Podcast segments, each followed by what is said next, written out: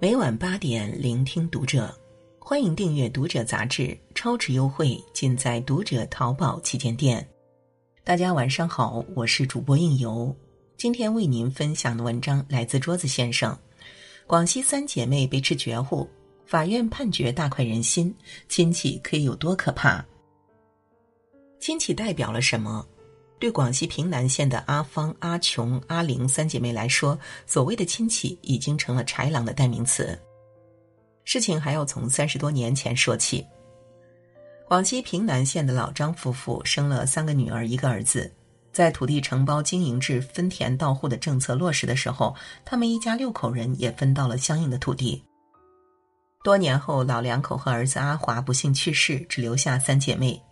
看到他们家里没有男人撑腰，于是同宗的叔叔和一众亲戚便在他们身上打起了贪婪的主意。在老张两口子尸骨未寒的情况下，他们就立刻大摇大摆的侵占了三姐妹家里的土地，种起了农作物，而且这一占就是十几年。或许是碍于亲戚情面，十几年来三姐妹一直都忍气吞声，任由叔叔和亲戚们在自家土地上耕种。可就在前年，三姐妹家的土地被政府征收。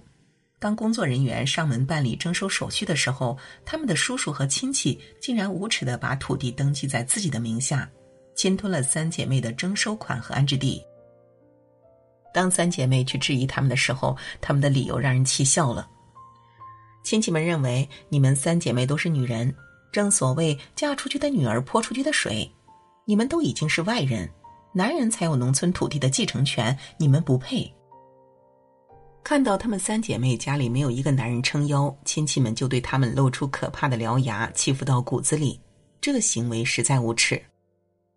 整整三十三万元的补偿款就这样全部都落进了叔叔和亲戚们的口袋里，任凭三姐妹怎么哭怎么闹，亲戚们就不会给他们一分钱。无奈之下，三姐妹一纸诉状，把亲叔叔和一众亲戚告上了法庭。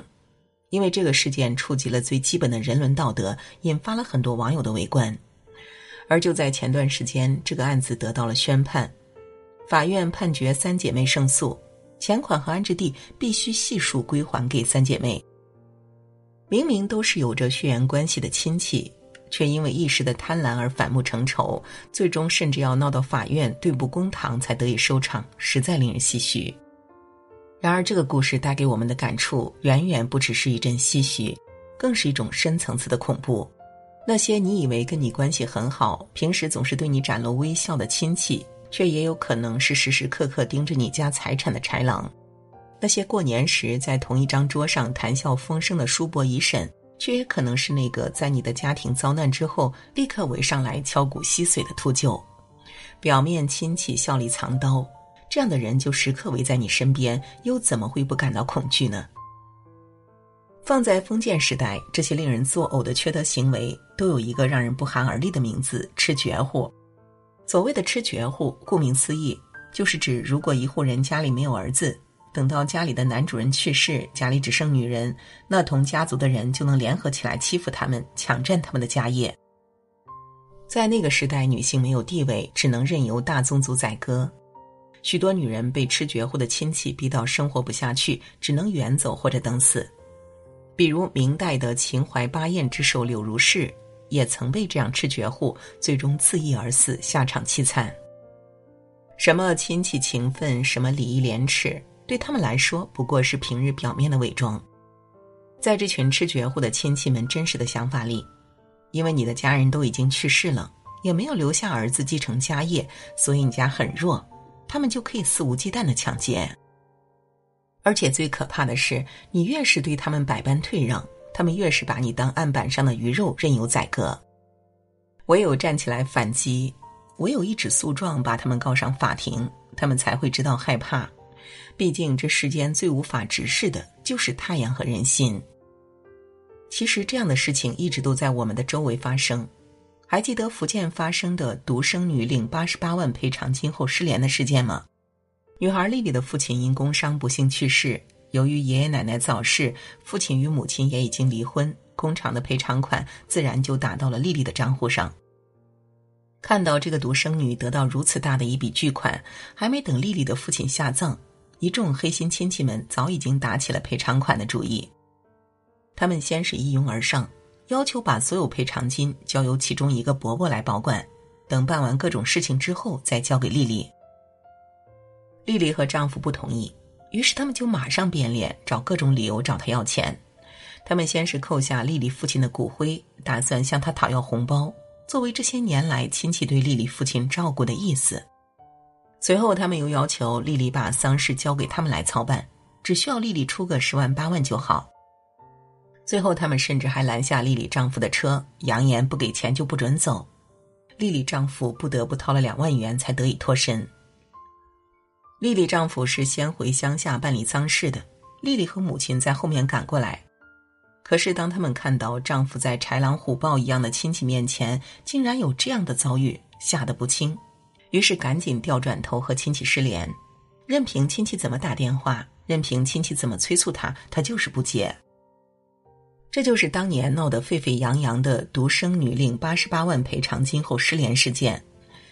亲戚扣下骨灰要钱的操作，被网友称为“吃绝户”的标准化流程。我们再回到这个事件，如果丽丽当年不失联，面对豺狼虎豹般的亲戚，她又如何才能安然脱身？恐怕那八十八万的赔偿款会要被亲戚蚕食的一分都不剩吧。很多网友都感叹，如果不是丽丽果断失联，再加上已经成年已婚，有一个愿意帮助她的丈夫，她恐怕很难从亲戚的虎口中脱身。同样是遭遇吃绝户，另一位未成年女孩就没有丽丽这么幸运了。二十多年前，巫山一位叫做马盼燕的女孩家里遭遇不幸，父亲发生意外。还没等年幼的她和姐妹们搞清楚事情的情况，家里的牲畜就已经全部被同村村民洗劫一空，自己和姐妹也被大伯收养。他们在大伯家每天起早贪黑干活，煮猪食、做饭、砍柴、打猪槽，累得苦不堪言。很快，新的噩梦又接踵而至。当三姐妹都到了十二岁时，大伯便反手将未成年的她们分别以几千块卖给了村里的光棍当童养媳。这就是著名的巫山童养媳事件。在马盼燕生下第一个孩子时，她才仅仅十四岁，疼了三天三夜。只因为弱小，只因为是女孩儿，只因为家里遭遇了不幸，原本的人生轨迹便都被吃绝户的亲戚邻居给改变，连自己的命运都要被随意的安排玩弄。他们吃掉的不仅仅只是亲戚的利益，更是毁掉了那些孩子原本安宁的人生。